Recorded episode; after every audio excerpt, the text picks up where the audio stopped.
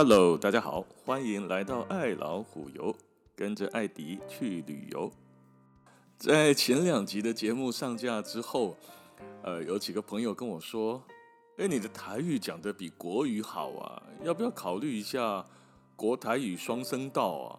这个台语跟国语揽这会来讲这个节目，听起来看安怎？”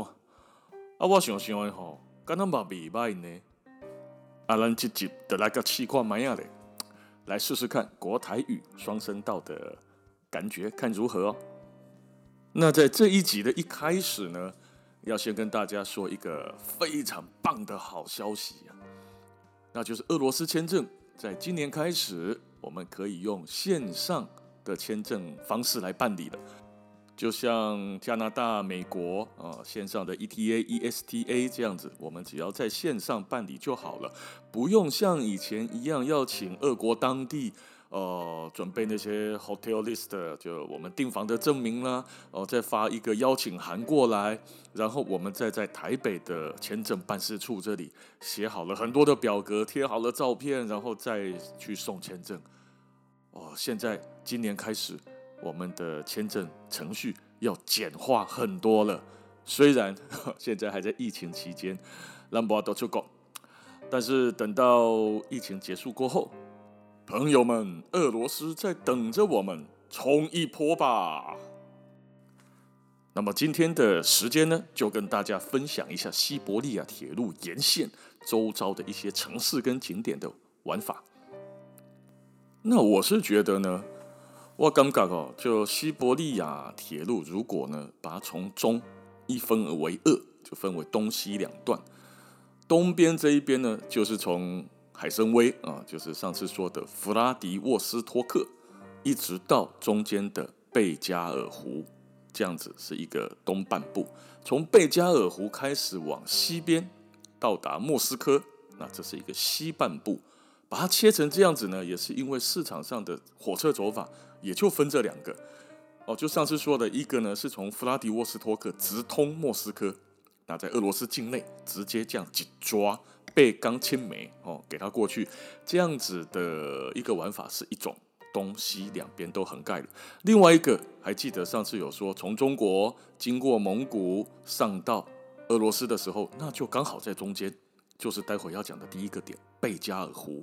那说从这个贝加尔湖再往西边到莫斯科，这又是另外一个西半部的玩法。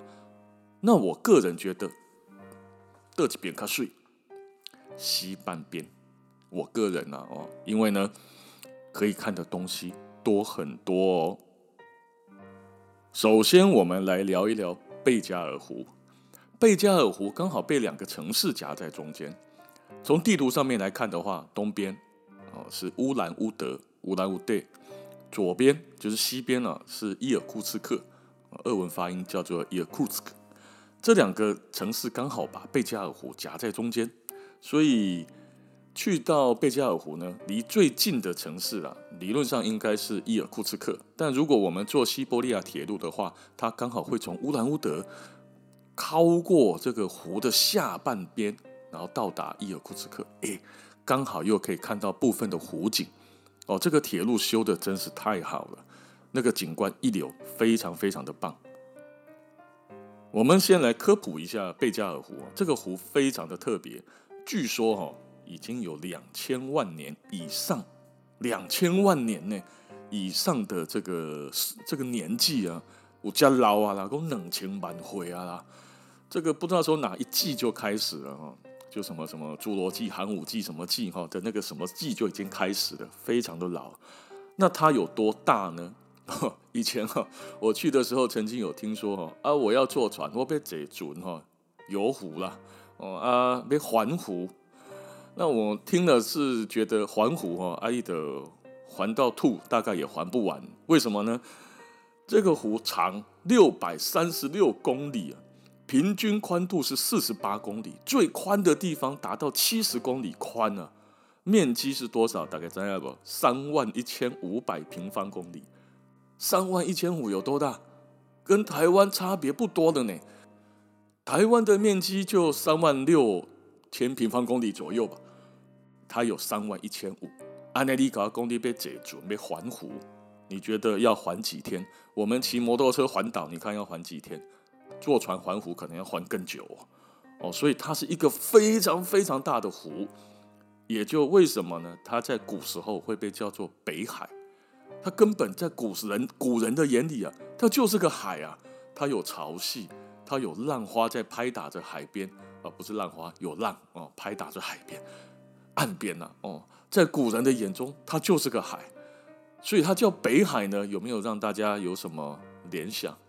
有听过一个，不是一首歌，就是以前我们上课有上过一堂课，哦，有苏武牧羊北海边，雪地又冰天，呃，什么什么什么十九年，对不对？哦，苏武牧羊的北海在哪里？就这一个贝加尔湖。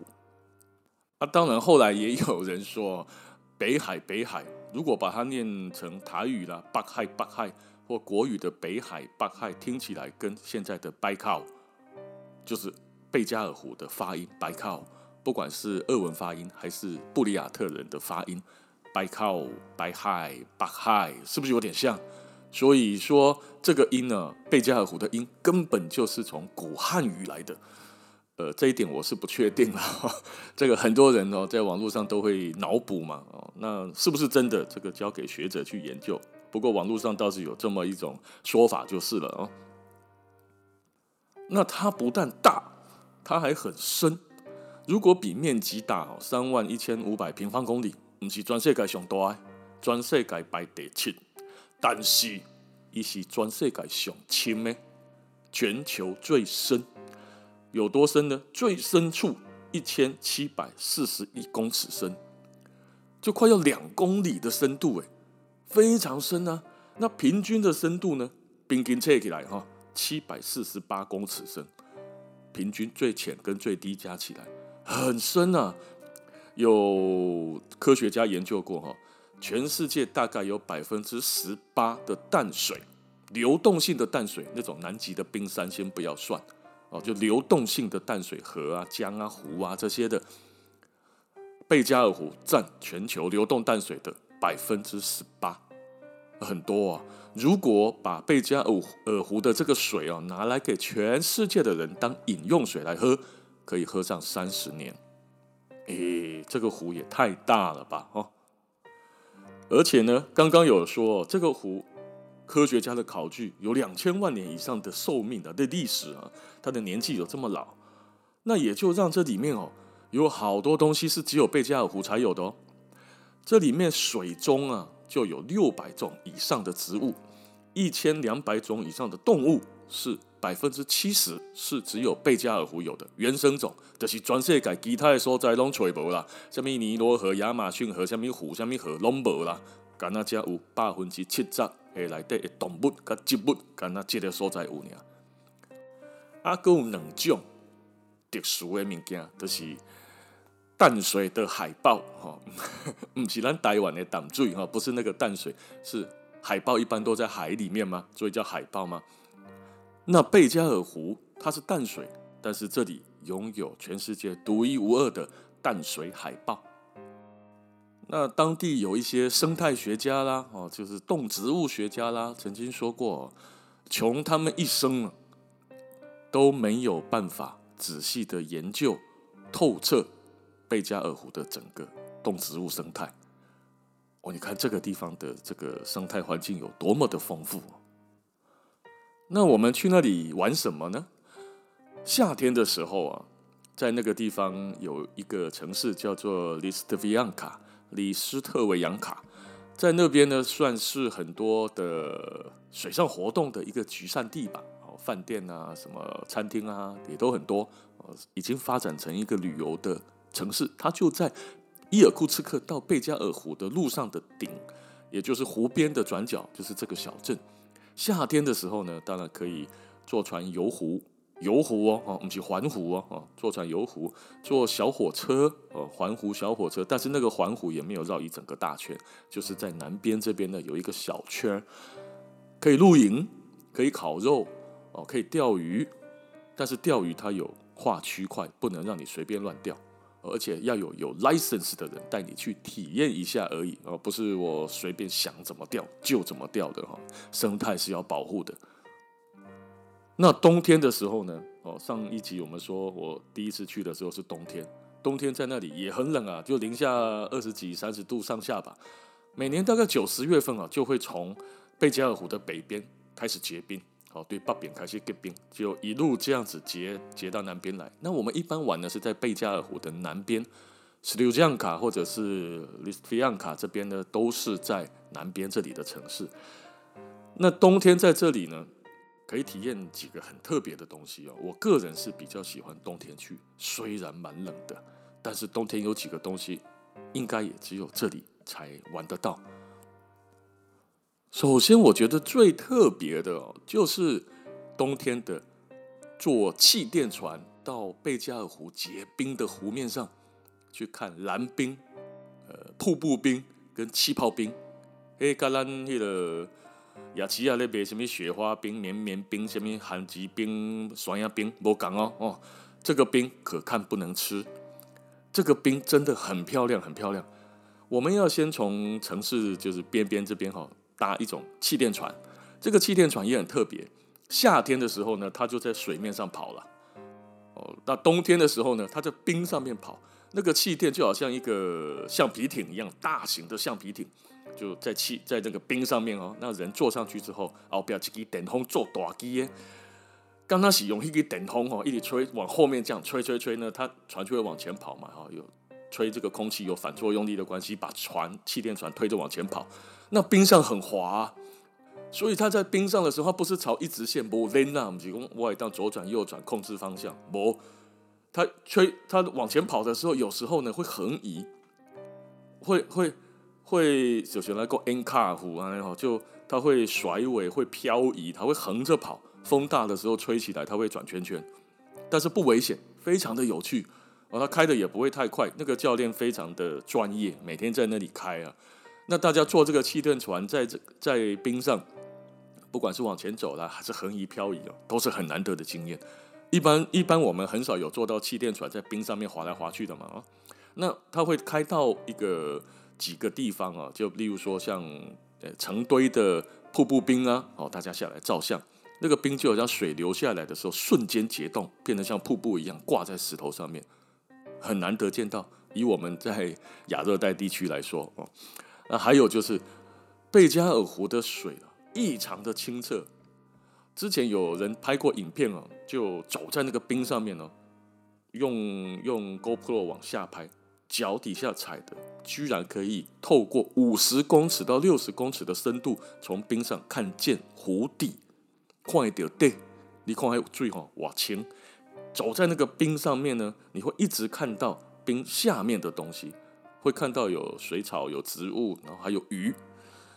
有一些地方哦，为什么刚刚讲蓝冰、气泡冰呢？气泡冰是怎样？就是结冰的时候，它有气泡往上。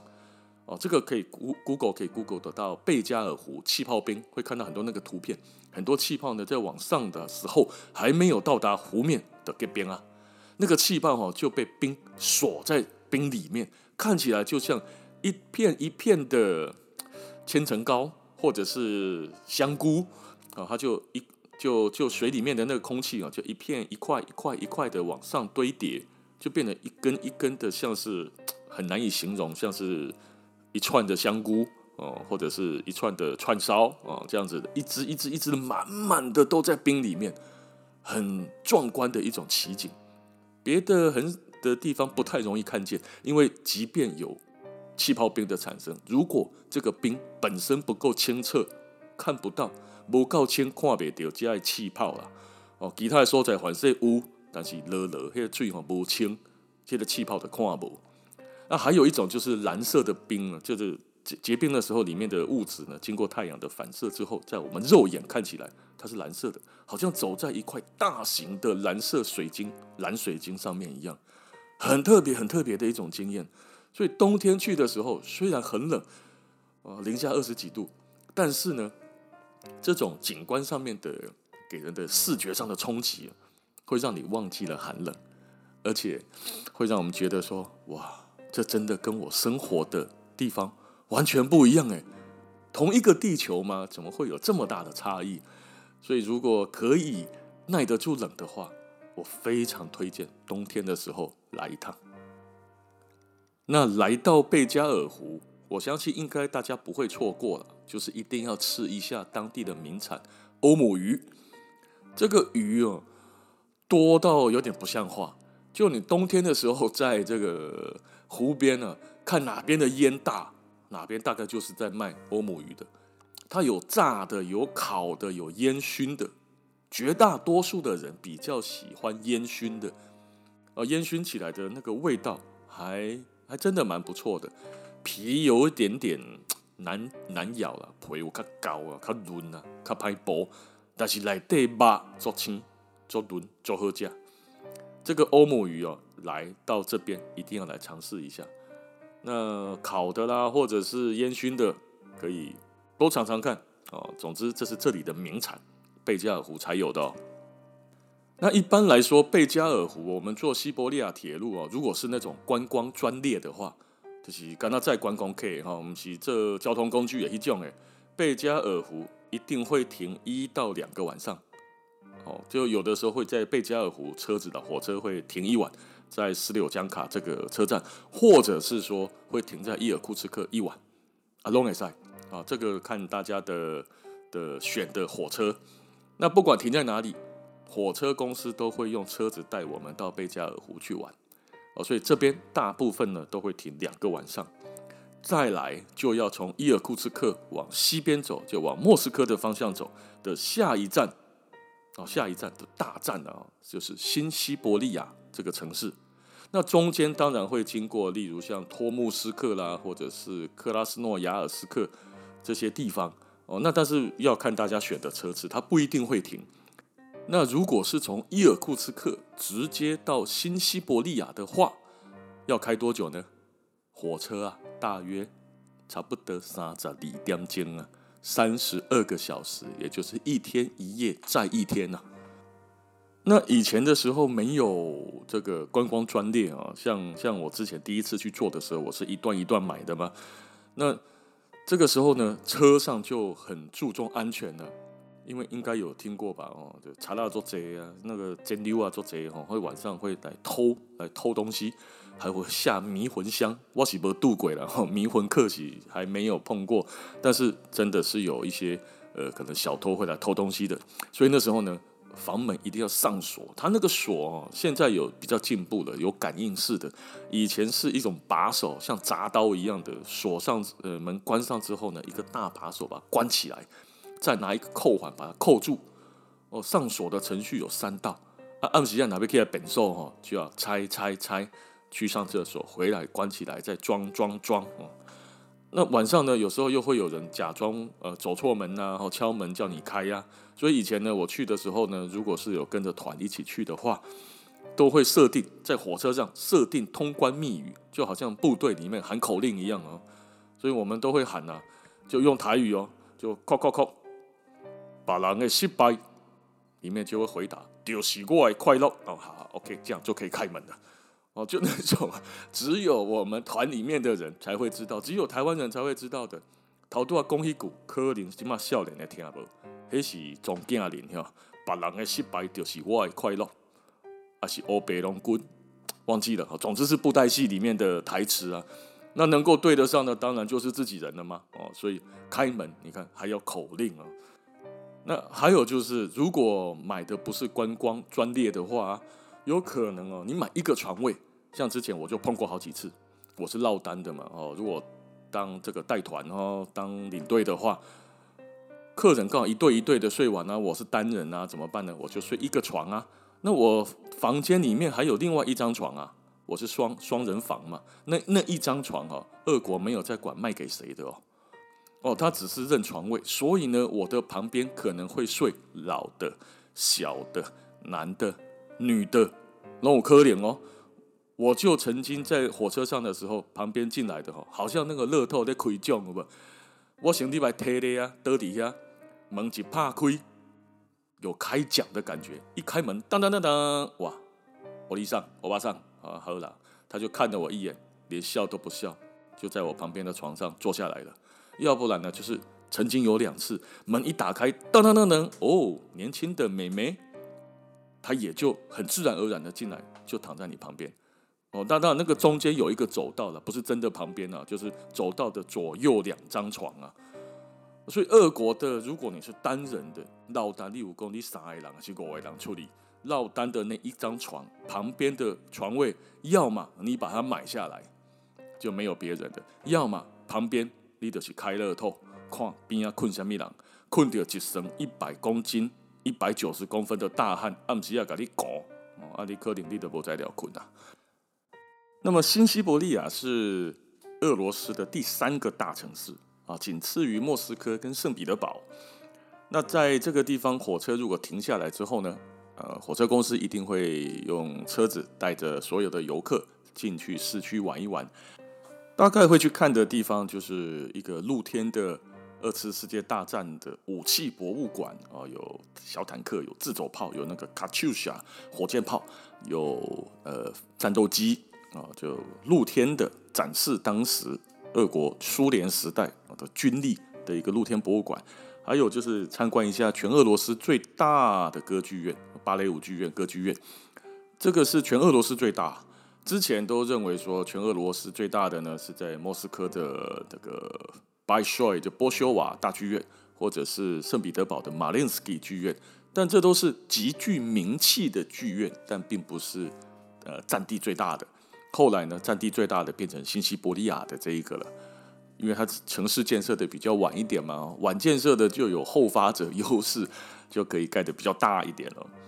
那如果时间够的话呢，可能还会去个动物园啊，它有着西伯利亚地区最大的动物园，当然有老虎这些跑不掉啊，那里面还有狮子跟老虎交配的狮虎，也看得到北极熊哦，很多人是冲着北极熊去的，有好多只北极熊哦，所以还不错的一个动物园。啊，假设时间够的话，可能火车公司会安排这些地方看一看之后，就继续上路了，往下一站出发。下一站这一个城市呢，非常非常的有看头，它非常的特别。大家知道这个俄罗斯的国土啊，横跨欧亚两洲，从哪边来分界欧跟亚两个洲呢？就是一个山脉，叫做乌拉山脉。或叫做乌拉尔山脉，乌拉尔啊，这个山脉的旁边的一座城市，就是我们火车下一站要抵达的地方了，叫做叶卡捷琳堡，叶卡捷琳堡。那这一个城市必停，一点要停下来看哦。有几个点，第一呢是当然，它旁边就是乌拉山脉吗？乌拉山脉，我们的旅客到了之后，一定要去的就是欧亚的界碑。这个是全世界唯二只有在陆地上有的界碑，欧亚之间。那唯二呢，都在这儿，一个在公路旁，一个在铁路旁。那我们当然当然坐火车来的呢，就会在铁路旁的这一个欧亚界碑上面照相。哦，那这个界碑上面有一条线，碑上面左边写着阿西亚，右边写着耶夫罗巴，就是欧洲跟亚洲。那所有的观光客都要做一件事情。什么呢？左脚踩亚洲，右脚踩欧洲，或者是从亚洲跳到欧洲，我趴在这条线上，上半身在亚洲，下半身在欧洲之类的。总总之，一定要来欧亚的分界来照一下。哦，那因为全世界只有这里有陆地上的欧亚界碑，海上其实也有，在哪里？在土耳其的伊斯坦堡的那个海湾上面。哦，所以陆地上的大家都会来这里拍，所以这里一定要停下来。哦，一定爱来，火车一定会停在这，哦，大概来翕相。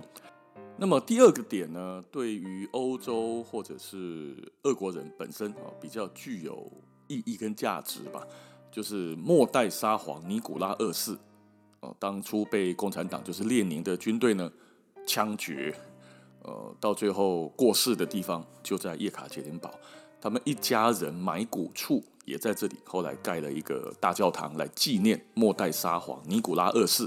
当然，这里也有一个小小典故、小故事，就是据说他的小女儿安娜塔西亚没有死，逃过了这一劫，跑掉了，跑到欧洲去了。所以不知道大家有没有看过之前一部卡通，叫做《真假公主》，安娜公主，哎，讲的就是她，就是尼古拉二世的小女儿安娜塔西亚。哦，所以这个地方对于俄国人来说，哦，本身具有比较多一点的历史或者是文化或者是呃情怀上面的价值。那叶卡捷琳堡对我们台湾旅客来说，哦，还有一点另外的特色，另外的价值就是什么呢？就是大家晓不晓得蒋经国先生，就是以前我们的前总统蒋经国先生，他的太太是俄国人，蒋方良女士，她是俄国人。哪里的俄国人？就这里的俄国人。蒋经国先生认识他太太的地方就在叶卡捷琳堡。呃，历史典故我们时间不是很多，我们就不讲了哦。但是呢，呃，蒋经国年轻的时候被安排到这里来，也不是劳改了哦，就是有人说当人质哦，那有的说是来这里学习哦。那总之来到这个地方，在乌拉尔铁工厂里面工作，在这边很年轻的时候在这里工作，然后认识了他的太太蒋方良女士。后来两个人就结婚了，所以在这里的叶卡捷琳堡里面有一个乌拉尔铁工厂的二楼有一个小房间，上面写着什么呢？尼古拉二世啊，不是尼古拉二世，尼古拉大元帅，台湾总统的纪念小房间，里面有着这一个人，就是蒋经国先生，他年轻的时候在这里的一些照片，哦，他可能用过的东西，哦，以及他那时候留下来的相片啊，这些纪念的放在这个小房间里面。因为他的俄文名字叫尼古拉，就是尼古拉，尼古拉蒋哦，所以这个小房间，这个叶卡捷琳堡这个城市，当然对于我们台湾的旅客来说，啊，我们的前总统曾经年轻在这里待过，啊，也别具了另外一番的历史意义。那么，其实，在新西伯利亚也好，或者是在叶卡捷琳堡这里也好，冬天都是很冷的嘛，哦，龙顶哈里在贵多做广做广，有一个事情可以做，哦，我就做了好多次。就是什么呢？洗桑拿啦，的人爱讲的哈，洗三温暖呢。这个桑拿、烧拿这个字，我们直接把烧拿翻成三温暖嘛。那其实呢，呃，不管来源在俄国也好，在芬兰也好，哦，都很类似。冬天如果有来，一定要来玩一下这个。它怎么样？它怎么样玩呢？在俄国的桑拿。它是包厢型的，它不是像我们一般的大众三温暖，叫大家穿着泳衣进去泡，不是这样哦。它一个房间，这个房间呢，包厢里面呢，首先有一个小客厅，这个客厅有桌椅，大家可以叫东西来吃。旁边是一定有一个房间是烤，像烤箱一样的，然后有冷水池，没有热水池，通常没有哦。那旁边有床铺，可以让你休息哦，烤热了，烤累了哈，可以休息一下。标准配备大概是这样。那么一般进去俄罗斯的桑拿里面呢，冬天去很舒服的嘛。进去之后换换好了衣服，先在淋浴的地方冲好了之后，就进到烤箱里面去烤。它那个烤箱呢，是它不像可能台湾或其他地方，它是直接呃用电热器啊，或者是其他的方式加热。它里面呢就拿火烤石头。然后呢，我们就拿那个水瓢啊，从旁边有一桶一桶的水，把水舀起来，浇一点在那个石头上面，它就会嚓，然后那个热气就一直冲上来。当然不要冲太多哈，把它给冲湿了、冲洗了，就慢慢的嚓这样子，那个整个房间哈就都是烟雾，这是热气、蒸汽、烟雾弥漫的，温度就上来了，很热。然后呢，可以再花一点点小钱，大概几十块台币吧，买什么？买树枝。白桦树的树枝，哎，树枝啦，一枝一枝的树枝吼，给捆这就爽。一束的这种树枝大概三五十块台币之间吧，拿来干嘛呢？拍打身体，就拿起来了，拍打这个身体啊。俄国人认为跟相信呢，拿白花树树枝在桑拿的时候来拍打身体，哎，有助于血液循环，哦，对血液循环比较好，所以呢，拿起来拍打那。有时候里面你就看到一个警官呢，就可能两三个男人呢，两三个男人呢互相拿着白桦树树枝，不是打自己，是打对方。就看到两三个大男人哦，留个大胡子啊，老老的哦，或者是中年两男子脱光光，然后拿着树枝互相殴打，啪啪啪啪，这个画面还挺特别的。那在烤箱里面烤一段时间之后，行行的料哈，白桦树枝打身体，马怕料啊，就可以干嘛呢？很热，很热，很热，整个人冒汗哦，热个冻没掉。这个时候，俄国的桑拿冬天后面都会开一个小门，这个门呢、可以从你的那个烤箱旁边直接打开。是什么？就是户外。户外多少度？零下二十二十几、三十，外面就有成堆的雪堆堆好在那里，软软的。然后腾更更哦，脱光光，直接打开那个小门，从里面很热很热，七八十度、八九十度的热度，往外面零下二十度的地方一冲，哇啪，就跳在那个雪地里面，瞬间降温，就看到好多人唰进去，呜，尖叫着、鬼叫的在哦，再跑到房间里面来。那有的俄国的桑拿呢，外面不是雪地。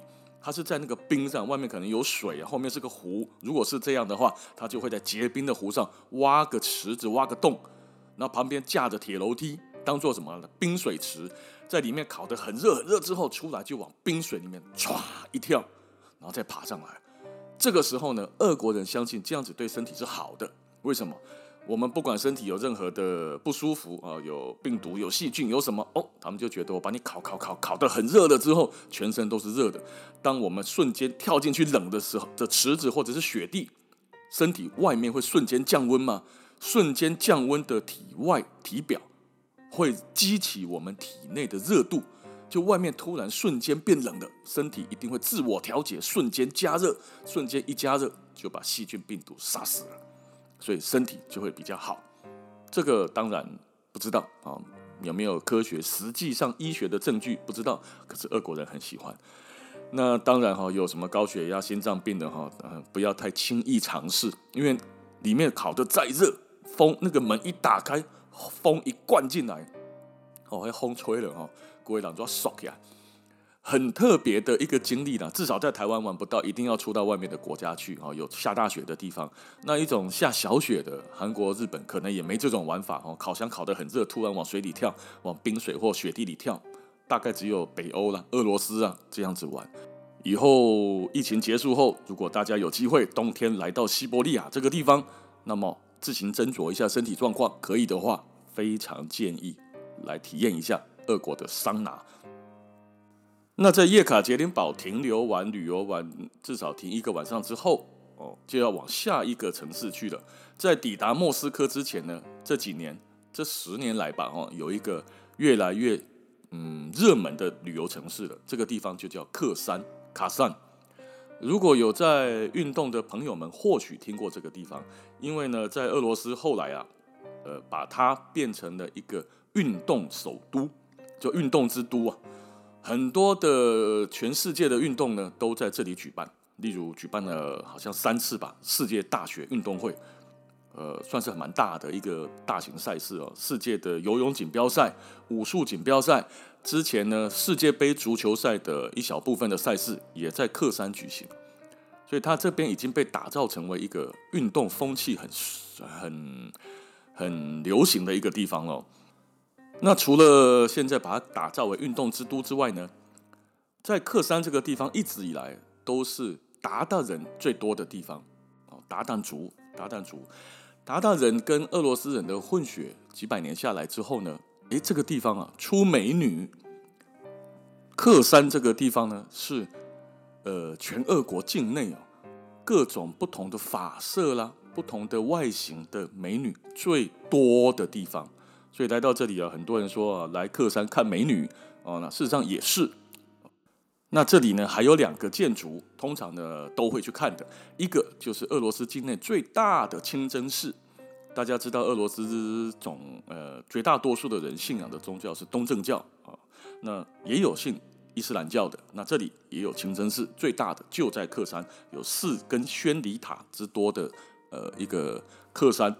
库尔萨里夫清真寺可以容纳大约六千人哦，哦，算是很大很大的清真寺啊。还有呢，就是这里两千年成为世界遗产的克里姆林宫，克山克里姆林宫。之前曾经有人问过说，克里姆林宫不是在莫斯科吗？安娜还找李耶杰啊？哦，呃，克里姆林这个字呢，在俄文里面大约算是城堡要塞哦，就是首府，就是皇宫这个地方，它并不代表莫斯科的总统府。所以在很多地方都有克里姆林，哦，只是莫斯科这个最大，我们叫克里姆林宫，哦，所以在俄罗斯的现在境内呢，好多的城市里面都还有一个地方叫克里姆林，克里姆林。那这个克里姆林宫因为是十五世纪就盖起来的，被恐怖伊凡伊凡大帝哦下令盖的，所以历史相当悠久，造型也比较古典一点。在两千年被列为世界遗产，啊也非常值得来看一下。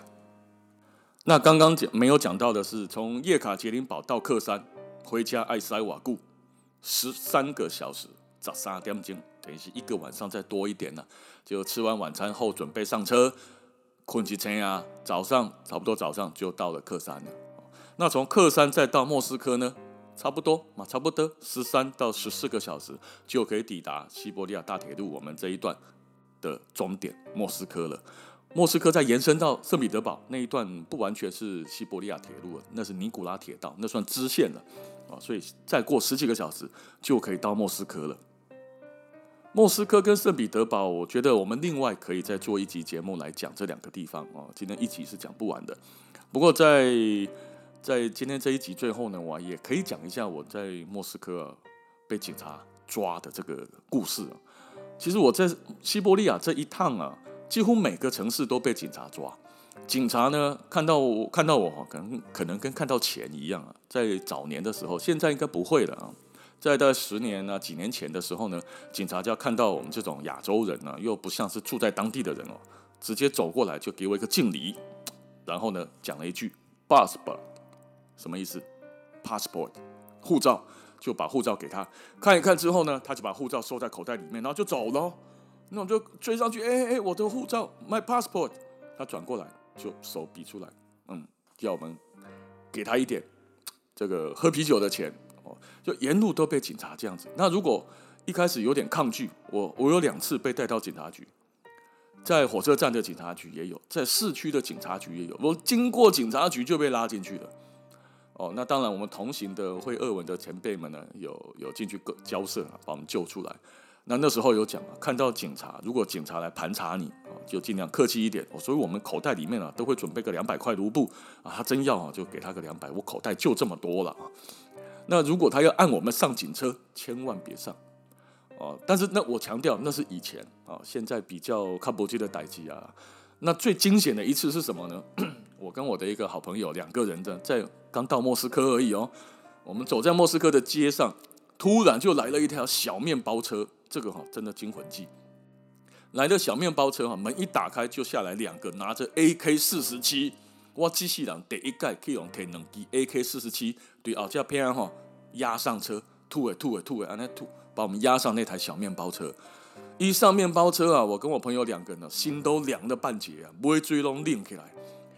面包车上坐着一个大汉，感觉很像武侠小说里面哈被压到了一个寨里面，哇，看到了三大王啊。他他好咬着一根牙签，警察哦，他是警察哦，警察的制服呢，扣子是打开的，里面的那个吊嘎哈是露出来，就 can do 坐在那个王位上面，就那小面包车里面最大的位置，然后呢，用一种阴险的眼神跟微微的表的微微的笑容看着我们两个肥羊被押上车，押上车之后啊，我心里想，哇塞，这个长这个样子不像是什么正经的警察，完了。我也没开口，他直接就开口讲了一串俄文，听不啦，完全听不懂他在说什么。我们就用英文跟他讲：No, no, no, no Russian. I don't understand Russian language. Speak English。哎，不理我哦，我被吵完哦，他就继续用微微的那种冷笑看着我们。之后啊，他就回头告诉了他们的那个驾驶，哦，感觉好像往某个地方开过去。他开去哦，边开他就边这样看着我们。突然哦，他冒了一句，讲了他讲的那些话里面，突然冒了一句我听懂的。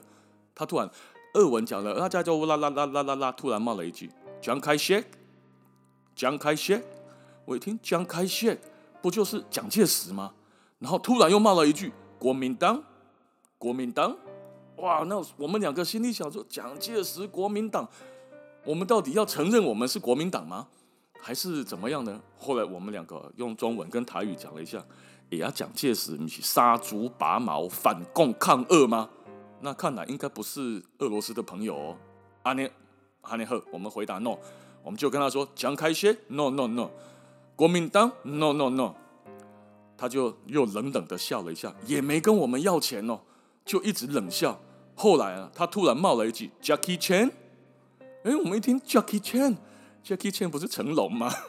然后马上跟他说，嗯，好像可以哦。就跟那个警察说 Jackie Chan，耶耶，Chinese 功夫啊哒，就后面也不管了，那到底是成龙还是李小龙不管了，摸摸鼻子啊哒啊哒，没想到奏效了，这一个这个警察大王啊，突然很开心的笑起来，Jackie Chan style，Jackie Chan 留下巨人啊，就讲了一大堆，然后在车子里面突然半站起来，哦，比划来比划去的，好像他会功夫一样哦，然后突然就。原来他老兄会讲英文，他突然给我冒了冒了一句：“You know Jackie Chan? You like Jackie Chan?” 我说：“Yes, I like Jackie Chan, of course。”他就嗯，“I like Jackie Chan too。”哦，当下我们心里觉得哦还好。这个时候他忽然又转头过去，跟那个开车的人啊又哔哩吧啦的讲了两句话，我们才赫然发现。这一台厢型车开到哪了？开到一个桥哦，就是高架桥下面，黑黑暗暗，没有路灯，没有人，没有任何呃活人所在的地方。哎，它就是一个呃高架桥下面的阴暗的一块空大空地。我们心里想：哇塞，你开到这里来是要谋财害命吗？假设没有 Jackie Chan 的这个话题，我们岂不是在这里用打碎？可能就直接好则被抢一空之后丢包。啊，差者是不是就直接两刀干掉我们，然后就直接谋财害命，把我们的东西抢了就跑了？就突然多了两具不知名的外国尸体了。不知道啊，来到那种黑黑暗暗的地方，我们突然觉得要求啊，阿吉祥剉赛啊，这个我们口袋有多少钱，可能都得要给他了。诶，没想到他 Jackie Chan 讲完之后，跟司机交代几句之后，车子开回来大路上了呢。我我个看到有车，还有人啊，个塞登啊，大路顶哦。然后呢，他回头突然问了我们一句：“哦，就是林多德啦，你们住哪里？Where's your hotel？” 我们就拿我们的 visa 给他看，拿我们的那个住宿证明给他看。哦，他又回头啦啦啦啦啦讲了一大串。我们那时候住在那个跳蚤市场旁边，It's my Lovsky 旁边，算是不是很不是很高档的饭店，但是很大了。结果没想到啊，车子一转，哎，那个警察居然就就把我们带到饭店去了耶！我们一一下车，一看到，诶啊，这不就是我们要住的地方吗？Hotel 上面写着那个 Villa，Vega 还是什么？就 It's My Love Ski Park 旁边。我们心想，这个对耶，这就是我们住的饭店。那警察居然送我们回来耶！如果没有 Jackie Chan，我们可能在桥下的河边了。有了 Jackie Chan，我们回到了 Hotel。我们当下心里想哦，我们要不要写一封信哦，去谢谢成龙啊，救了我们一命。结果我们下车之后啊，那个三大王啊，还是一样衣服都不扣起来的哦。下车之后，他就用手比一比，够够够，我们就下车了。临走前啊，我们也没跟他说谢谢。但是另外那两个拿 AK 四十七的警察呢，就看着我们，手就伸出来啊。我们想说啊，算了，一人再给个两百块卢布，就四百卢布啊，我们就走了。大概就四五百块台币吧，我们就走了。然后我们亲眼就看见了这两个 AK 四十七的罗罗，又拿着这两把长枪呢，去压了一个看起来像阿拉伯人的人上车，然后咻，车子绝尘而去。我们心中想啊，这位阿拉伯人没有 Jackie Chan 救他的话，不知道他会有什么下场。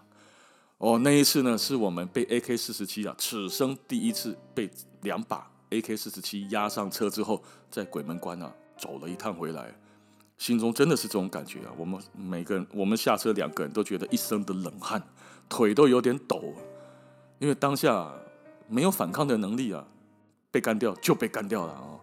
不过还是一样强调，那是之前，现在警察没有这样子的问题了，俄罗斯现在是很安全的地方了哦。不过这也是一个很难得、很难忘的经验了。那么今天时间呢也差不多了啊，我们也录了蛮长的时间了。之后，莫斯科、圣彼得堡，还有俄罗斯其他的地方，啊，我们的之后会专门再做一集节目来跟大家做分享。那今天的时间就先到这边了，希望大家继续订阅、支持、分享，爱老虎油，谢谢，拜拜。